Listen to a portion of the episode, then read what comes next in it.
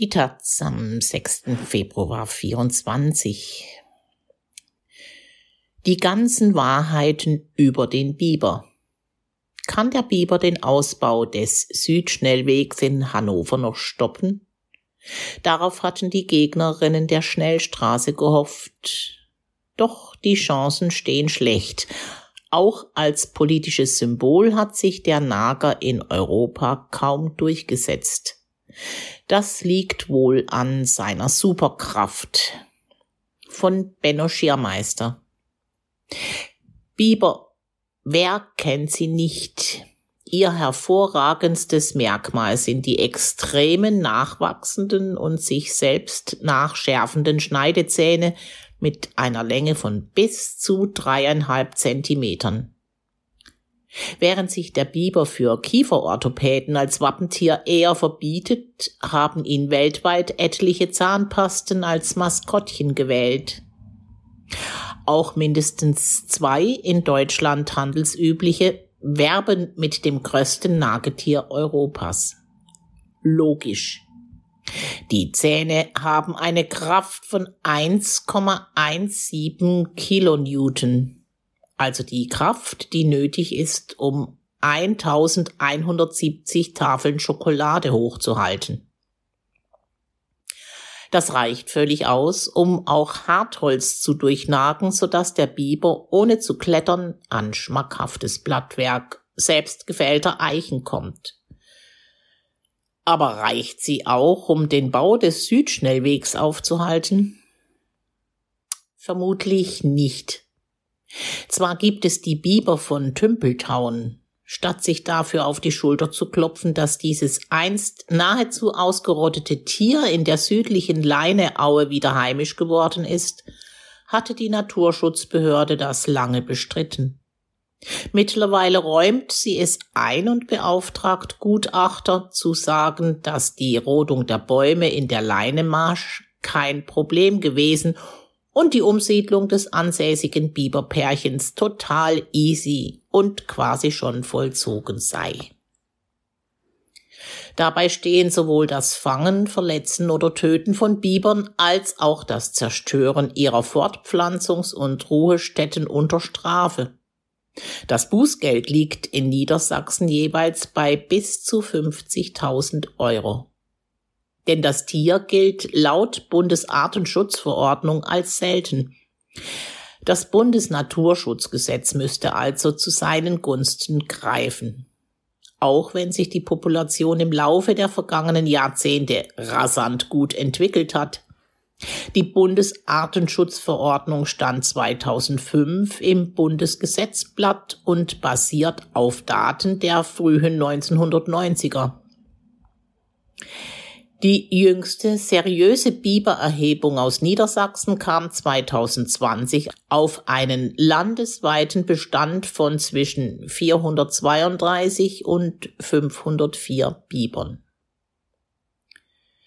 Nicht nur der Konsumgüterriese Procter Gamble und sein Konkurrent Johnson Johnson mit den Marken Colgate und Palmolive haben den putzigen Biber, lateinisch Castorfieber, für die Markenbildung eingespannt.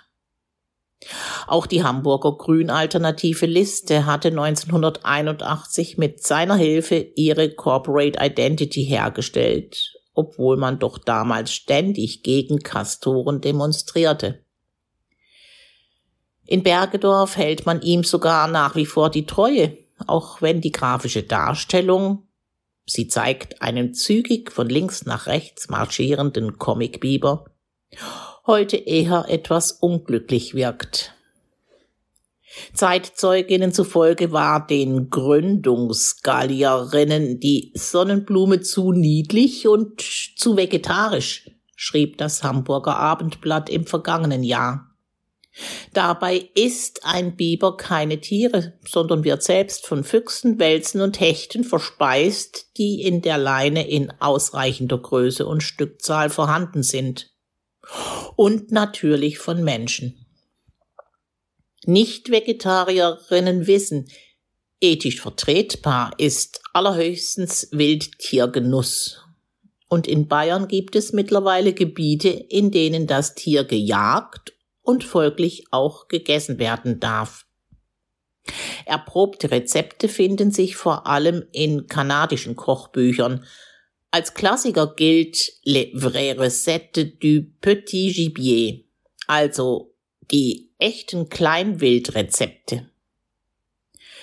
In dem haben Roger Fortier, der Leiter des Nationalen Fleischinstituts des Quebec und die Köchin Monique Chevrier nicht nur veranschaulicht, wie die Nager auszunehmen sind, sondern auch vier unterschiedliche Weisen, einen Biberbraten zuzubereiten und eine weitere für Biberragout aufgeführt.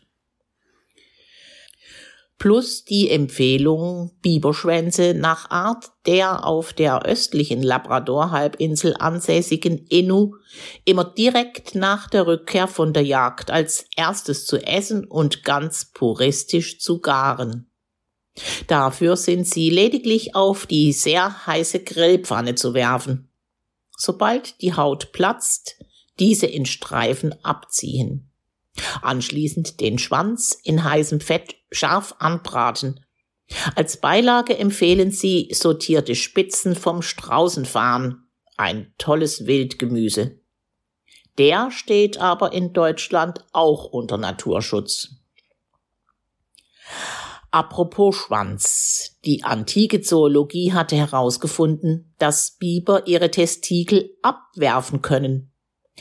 Diese Selbstkastration erfolge, weil den intelligenten Tieren klar sei, worauf die Jäger aus sind, haben Plinius der Ältere und der anonyme Verfasser des Physiologus beobachtet.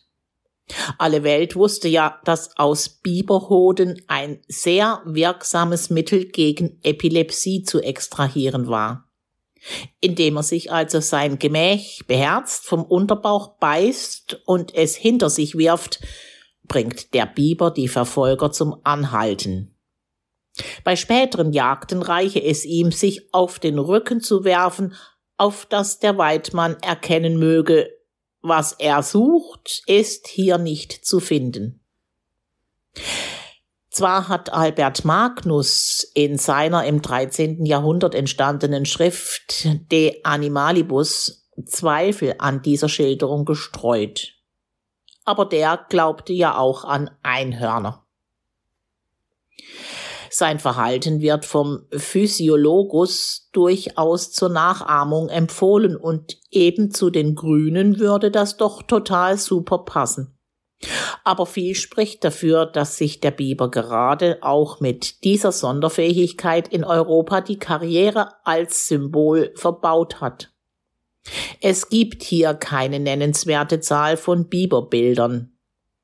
Als Wappentier von Bevern in Schleswig-Holstein sowie Bevern und Beverstedt in Niedersachsen kommt er zwar vor, aber Bär, Wolf und Einhorn sind zehnmal so beliebt und selbst der Pelikan schlägt ihn um Längen. In Erzählungen spielt er vielleicht mal in einem der deutschtümelnden Clemens Brentano Märchen eine Rolle sonst aber nur bei den nordamerikanischen First Nations. Aber seine Naturgeschichte ist ja auch abenteuerlich genug. So war ihm in der absoluten Hochphase der taxonomischen Biologie der Wechsel der Klasse gelungen. Dafür gesorgt hat der jesuitische Botaniker Pierre-François Xavier de Charlevoix. Der hat nämlich 1744 unter Berufung auf eine angebliche Entscheidung der medizinischen Fakultät der Sorbonne festgestellt, dass es sich bei dem Tier angesichts seines Lebensraums und seines markanten Schwanzes um einen Fisch handeln müsse und ergo nicht um Fleisch, so dass es auch freitags und in der Fastenzeit gegessen werden darf und die Evolution ist noch nicht abgeschlossen. Zwar gilt der europäische Biber, Castor fibri, weiterhin als Säugetier, aber seit 2010 zeichnet sich nun ein Wechsel in der Unterfamilie der Antilopenartigen ab. Der Staudammbauer wird nämlich seither für möglichst alle Flutkatastrophen verantwortlich gemacht, dient also als ganz typischer Sündenbock. Er durchlöchere nämlich vermutlich aus purer Eifersucht die menschlichen Konkurrenzwasserbauwerke. Dieser Bedrohung durch vermeintliche Biberplagen steht ein empirisch belegter Nutzen gegenüber. Denn Stauungen durch Biberburgen verringern Fließgeschwindigkeit und Flutwellengefahr in Bächen und Flüssen. Aber die Legende lässt sich deutlich besser politisch ausschlachten.